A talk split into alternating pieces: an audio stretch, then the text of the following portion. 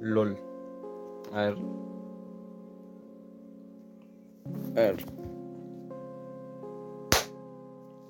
Ya.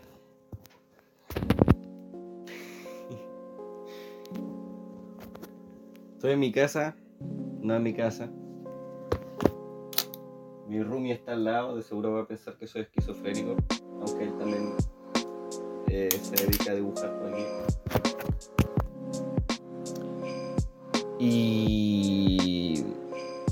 Estaba pensando estoy muy aburrido y extraño hablar con, con, con alguien con quien siempre tengo conversaciones muy divertidas. Pero mm, a veces pasa que no da ganas de interrumpir a estas personas, ¿no? De llamarlos todos los días, de ser insistente, de ser reiterativo. Entonces me dije a mí mismo, bueno, voy a hablar solo como un esquizofrénico, eh, como un esquizofrénico en mi pieza. Y, y es por eso que estoy aquí. Generalmente esto es algo que yo haría con algún tipo de guion, porque lo que más detesto es como la improvisación. O sea, no, es como que la odie, pero no, me, no se me da lo de ser espontáneo. Pero llevo toda la mañana viendo videos de otras personas que no soy yo, haciendo cosas bacanes y demostrando que una conversación con uno mismo puede ser divertida. Entonces me dije, bueno, si ellos pueden, ¿por qué yo no? Total, eh, mi carrera me permite tener una cámara bonita y un aro de luz. Porque eh, soy comunicador audiovisual y mi carrera es como gasto dinero para hacer cosas y no gano nada a cambio para grabar weas y hacer trabajos. Así que me dije a mí mismo, ya que no tengo guion ni absolutamente nada, si voy a hablar de algo, tiene que ser de algo que, que yo maneje, ¿no? que, que sepa como mierda, un tema que sepa cómo tratar. Y me acordé de un proyecto que jamás empecé, que se llamaba Con las voces de mi cabeza, que en teoría era como un podcast eh, formal y funcional, que jamás nació porque soy bueno procrastinando y siempre alargo las cosas, ¿no? Entonces, ahora me dije a mí mismo, ok, vamos, vamos a hacer lo que llevo postergando durante 24 meses y eh, vamos a hablar de, del terror. Pero no de cualquier tipo de terror, sino de un subgénero del horror que se llama horror cósmico, que ha sido mi obsesión los últimos meses desde que inició el año. Fue como la mierda que obtuve en común con mi roomie cuando llegué aquí. una de las tantas cosas que tuve en común. Entonces tengo como una lista de temas a tratar, ¿no? De cosas que voy a hablar. Y para empezar, eh, vamos a hablar de quién chucha fue el creador de este subgénero, porque este subgénero nace muchos años atrás en Estados Unidos, en los años 1800 y, y algún número, que no recuerdo exactamente, por un señor que se llama Howard Philip Lovecraft, que es de Providence y que era un autor que escribía pequeños relatos como para el periódico, para revistas, nada como muy trascendental, pero su historia era muy buenas porque su tipo de horror. Era muy distinto al horror convencional, tenía inspiraciones en clásicos de Edgar Allan Poe, por ejemplo, y todo era como muy gótico, muy lúgubre muy, muy clásico, pero con, con elementos novedosos, como que por ejemplo el horror cósmico es mucho más cercano a la ciencia ficción que por ejemplo, Frankenstein, que también tiene elementos de ciencia ficción, pero es más terrenal, ¿no? Está el clásico castillo, los elementos de horror clásico. Eh, no es tan paranormal quizá. Se basa mucho en lo que sería esta weá de mm, el miedo a lo desconocido, pero a la enésima potencia, ¿no? Por ejemplo, puede resultar muy aterrador la oscuridad, pero puede resultar mucho más aterrador eh, tomar el elemento de la oscuridad y llevarlo a gran escala, como lo sería el espacio en este caso, que hasta el día de hoy, que sería somos como bacanes en el campo de la astrofísica. Eh, somos un mojón y no conocemos absolutamente nada de lo que el espacio guarda para nosotros. Y eso puede llegar a ser muy espeluznante. La mayoría de historias de Lovecraft que son como clásicas, por ejemplo, La llamada de Cthulhu o El color que cayó del cielo, exploran esto, ¿no? Este miedo a lo desconocido. Por ejemplo, en La llamada de Cthulhu, el monstruo, el protagónico, se encuentra en las profundidades del mar. Entonces se aprovecha del, del hecho de que el mar es enorme y muy inexplorado para generar este miedo. O por ejemplo, en el color que cayó del cielo, em, explota el elemento del espacio exterior y todo lo que pueda guardar y todo lo que no conocemos. Y nos presenta una amenaza alienígena poco convencional, que no es por ejemplo el xenomorfo de Alien, sino que por el contrario no es como una entidad física siquiera, es como cualquier wea menos algo físico que pueda identificar. De hecho, no se sabe qué es. Es un meteorito que en el relato se desintegra y se mezcla con la Tierra y en consecuencia empieza a modificar toda la biología del lugar. Pero es un proceso tan tortuosamente lento y con deformidades tan desagradables como que por ejemplo en un punto del relato uno de los personajes empieza a comportarse como un animal y pierde la capacidad de hablar y se comporta como un cuadrúpedo. Entonces, además de que el elemento principal que hace de este relato tan bacán es el hecho de que el color que cayó del cielo emite un color que no existe en la Tierra, por algo se llama así, ¿no? Entonces este factor de wow, emite un color nunca antes visto, indescriptible, eh, resulta aterrador porque uno se pregunta cómo es posible describir, por ejemplo, ¿cómo podrías describir algo que no existe? Em, algo que nunca se ha visto, algo que no puedes comparar con nada que hay en la Tierra. Eso es tomar el elemento del miedo a lo desconocido y explorarlo a la enésima potencia, ¿no? Es indescriptible que se ve en estos relatos. De hecho, a veces puede llegar a ser ridículo porque como que el, el, autor que me cae muy bien eh, quizás no es muy poético. Entonces muchas de sus, descripciones son como muy mierda. Así como, oh, esta weá eh, no era ni esto ni aquello, pero tampoco era esto pero no se parecía ni a esto ni a aquello. Entonces, como puta la weá que me estáis describiendo absolutamente nada, que es exactamente igual, no se parece a nada de lo que me acabáis de decir que se parece. Entonces termina siendo como estúpido. Pero bueno, el horror cósmico, además de ser un subgénero interesante, derivado de la ciencia ficción y del horror, eh, ha ido evolucionando con el paso del tiempo Actualmente hay muchas obras en distintos medios que exploran este género y lo tratan de muchas maneras, siempre innovando, ¿no? Eh, por ejemplo, veámoslo en el caso del cine. Están estos dos tipos, ¿no? Ni tres ni uno, dos tipos. Eh, ¿Cómo chucha se llamaban? Por la chucha John Carpenter y Geiger, creo que era Geiger que eran estudiantes ¿no? de cine, eh, muy fanáticos de quien sería Lovecraft, que un día decidieron crear sus propias franquicias de terror, más que franquicias, eh, historias de terror, ¿no? Para el cine, siendo en este caso em, La Cosa y Alien, la original, ¿no? Y ambas exploran este miedo, sobre todo la cosa de John Carpenter, que fue como uno de los más grandes exponentes del horror cósmico y del body horror de los años 80, si no me equivoco, era del 80. Estoy divagando. Y, esta película es fantástica, porque literalmente trata de una, un extraterrestre que puede copiar em, el ADN de sus víctimas y duplicarlas y dividirse y camuflarse entre las personas, como era Mogus. De hecho, Mogus se inspiró en esta película, ya, como era Mogus.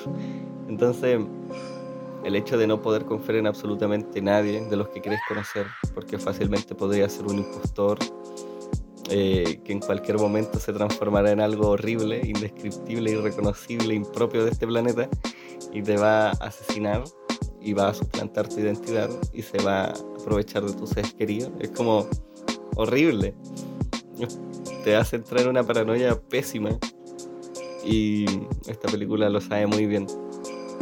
A raíz de esta nacieron otras que quizás no fueron tan buenas, por ejemplo, esta weá que se llama In the Mouth of Madness, que recuerdo que la vi y a pesar de que tiene visuales bacanes por momentos, los efectos prácticos quizás no son tan buenos, no envejecieron tan bien como en la cosa que se ven de otro nivel. Eh, los animatrónicos se pueden llegar a ver rígidos y puede llegar a ser lenta, un poco tediosa, un poco predecible, pero de todas formas no deja de ser como históricamente importante.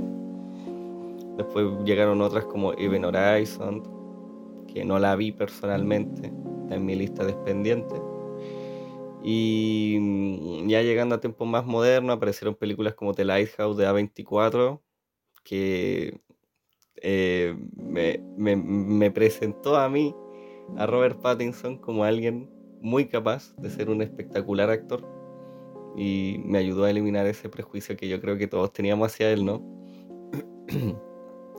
Junto a Willem Dafoe, que es como espectacular y todos lo sabemos y nadie lo duda jamás. Y es genial The Lighthouse porque se siente como una película de la época de John Carpenter, pero en tiempos recientes, con actuaciones bacanes, con efectos prácticos muy bacanes, con efectos digitales que pasan muy piola porque la película está filmada en blanco y negro. Y básicamente una combinación muy genial que puede llegar a resultar ser un poco lenta, pero no por ello mala, simplemente como original. Es curioso que como las weas originales terminen siendo copias de cosas que ya hicieron alguna vez pero pasaron de moda. Y después hay otras películas que quizás ya no son tan populares, por ejemplo, El color que cayó del cielo, que fue la adaptación del el relato original, pero a pesar de que para mí personalmente es buenísima, porque adapta la historia, pero no solo la adapta, sino que le agrega elementos extras que la hacen muy bacanes. Eh, no sé, no destaco mucho y es una lástima porque el director igual tenía pensado hacer otras adaptaciones de otros relatos. Creo que iba a adaptar eh, La sombra sobre Eastmouth, que es donde salen los profundos, son estos hombres pescados. Pero fue no, no va a haber La sombra sobre una lástima. Pero el color que cayó el cielo, la película, me gusta mucho dotó al color de una habilidad adicional que no estaba en el relato y es que además de, formar como la biología, también deformaba el espacio y el tiempo. Entonces, mientras más tiempo pasaba en la Tierra, más dejaba ver sus habilidades y el tiempo podía transcurrir más lento, más rápido, o frases dichas en el pasado resonaban en el presente, o las personas empezaban, por ejemplo, a desfigurarse en el sentido de a verse doble, a deformarse, a diluirse, como si la realidad se estuviera deformando, casi como si estuvieran en el horizonte de eventos de un agujero negro. Una wea así, demasiado bizarra, demasiado loca. Body horror ahí es bacán. Eh, los efectos prácticos destacan un poquito, pero tiene momentazos, como cuando el color le pega a la mamá y a su hijo y los deja pegados en esta amalgama culia fea que no para de llorar y sufrir es como llora el monstruo, porque lo único que hace es llorar y pasarlo mal hasta que se vuelve malo. Y el final es genial, sobre todo cuando, porque sale Nicolas Cage, sobre todo cuando Nicolas Cage está sentado en el sillón luego de haber muerto, pero el está ahí sentado vivo. Y em, repite una frase que dijo su hija con la voz de su hija y se la repite al, único sobreviviente que era como un chico llamado Ward, un, con el que tenía como un interés romántico.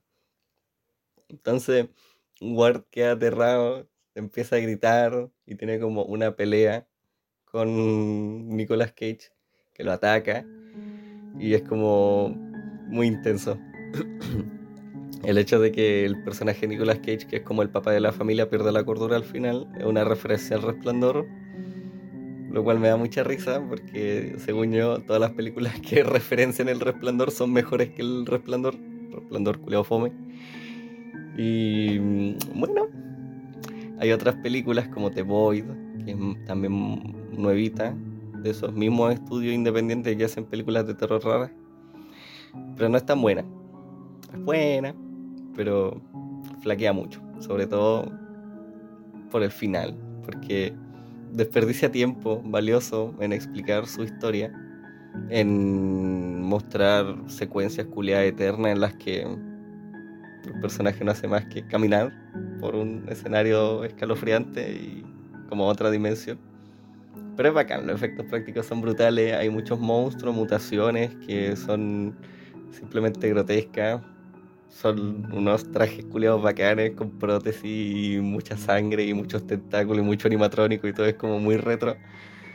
También están como los muertos vivientes, porque esta película trata sobre una secta que mm, le hace como una encerrona a un hospital que está en proceso de mudanza, se, está transportando a una edificación más grande. Y la wea es que el sheriff del pueblo eh, rescata a un sujeto que estaba paranoico y lo transporta a este hospital. Y resulta que este chico venía huyendo de una secta y esta secta, eh, eso, pues corta la energía, se posan afuera, pero no quieren entrar, simplemente están evitando que los de adentro salgan. Cuando te, te preguntas por qué, la respuesta es muy fácil y es que adentro está por nacer algo horrible y no pueden permitir que, que los planes fallen, que estas personas huyan.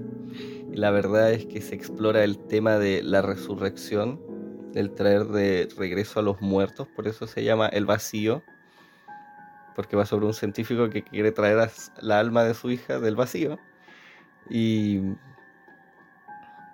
como encarnarlo en algo más, en algo nuevo, en un bebé. Y es desagradable, hay mucha violencia, mucha sangre, los animatrónicos son grotescos, tienen estos movimientos culiados erráticos que se pusieron de moda desde que salió Silent Hill PT, todas las weas tiemblan, todas las weas que dan miedo, no paran de tiritar. Y los monstruos son viscositos, muy chistoso, porque todas las películas reculeadas de terror con body horror, todos los bichos culeados son viscositos, no sé por qué, es como, no sé, un factor desagradable que la weá esté mojada, pero como muy repetitivo. No puede haber un monstruo culo que esté seco. No, no puede, no existe. Monstruo culiado. Pero en fin. y hay más historias en muchos otros medios. Por ejemplo, eh, está La Niebla de Stephen King, que es un pedazo de libro que tiene un final culiado como muy fome, como todo. Entonces, si han escuchado el dicho que dice que Stephen King no sabe hacer finales, efectivamente no sabe hacer finales, final culiado fome, pero eh, salió una adaptación cinematográfica que nos dio uno de los finales más hijos de puta que el cine pudo haber parido, porque conche tu madre, yo cada vez que veía ese final de niño me ponía a llorar porque era terrible trágico, todos mueren, literalmente todos mueren, excepto el protagonista. Pero esta película no habla, y este libro no habla, sobre un pueblo que no podía quedar en otra que no fuera el estado de Maine, en Estados Unidos, en el que se manifiesta una niebla después de una tormenta y un pequeño sismo. Y la wea es que esta niebla eh, no es convencional. Viene del otro lado del lago, en donde hay unos laboratorios en los que se está trabajando en un proyecto llamado Punta de Flecha y la wea es que esta niebla oculta monstruos, seres interdimensionales, con aspectos insectoides, con tentáculos, con todas esas weas que le gustan a, los fanáticos del terror. Y es brutal, es brutal, porque no es una historia tanto de, oh, monstruos culiados bacanes, veamos cómo mutilan gente, sino es más como cómo sobreviven y se organizan estas personas que están al interior de este supermercado encerradas y cómo organizan recursos, cómo eh, pierden la cordura y cómo se vuelven una amenaza para ellos mismos, ¿no? A pesar de que hay monstruos gigantes y weas bacanes, lo principal es eso, ¿no? las relaciones humanas, sobre todo la antagonista, que es como una chica, una vieja culiada, que tiene como una actitud terrible sectaria, como que le encanta, eh, es religiosa y manipula a la gente y le hace creer que todo esto es como obra del diablo, del malulo, y básicamente que el apocalipsis, ¿no? Weas de evangélicos de mierda, ¿no? una película culiada bacán. Y también el monstruo con tentáculos es viscosito, pero por ejemplo hay otros monstruos como los tribuitres, que son una especie de pterodáctilos gigantes que dan mucho miedo y que son carnívoros y que entran en el supermercado en un punto. O por ejemplo las las las, viudas grises creo que se llamaban, que eran como unas arañas muy grandes. De hecho, se ve al final que hay arañas aún más grandes que las que se ven en la película, pero como que no las muestran, no, no se llegan a ver. Pero pueden crecer demasiado y son enormes y tienen muchos ojos, muchas patas y muchos pelos y tiran telaraña que queman, son telarañas y la pueden cortar extremidades. Entonces, como conche tu mane, para el que tiene fobia a la araña, eso es como horrible. Y para mí también, que te voy a mentir, me da miedo a la araña. Y dejando de lado la literatura de otros autores y el cine, hay otros medios con muchas obras de horror cósmico, como por ejemplo el manga, en el cual hay un autor muy famoso que se llama Junjito, que tiene una historia culeada fantástica. De hecho, la tengo aquí. Van a tener que esperar que esté encima de, debajo de muchas cosas. Ahí está. Hola, oh, preciosa. Miren esta dice me la compré con el dinero que tenía que ir destinado a la mercadería del mes. Pero claramente ese mes no comí. Eh, esta historia va sobre un planeta que es descubierto en el sistema solar por un científico, ¿no? Y este weón está muy feliz porque descubrió un planeta errante que llegó al sistema solar al que llama como su hija, que es Remina. ¿no? Esta historia se llama Gesta Remina, creo que no lo dije. El punto es que todos están muy felices por este descubrimiento, pero más temprano que tarde descubren que no es un planeta normal, que es más parecido a un ser biológico, a un animal gigante, antes que un planeta culeado común y corriente. Y se alimenta de otros planetas, es como Galactus. Entonces va en dirección a la Tierra. Y claro, todo el mundo está paniqueado porque esta weá con tentáculo y boca que se tragó Marte viene para la Tierra. Creo que fue Marte. Y mm, empieza a ver como este fanatismo y pánico social en el que culpan al científico por ser el responsable de descubrir esto. Y también salen los fanáticos eh, con actitudes sectarias, como no, que mm, empiezan a postular que la solución es matar a Remina porque el planeta lleva su nombre. Entonces por eso en la portada sale como Remina crucificada porque la quieren matar. Por hueona. ¿Cómo te llamas Remina? Un culeo perkin.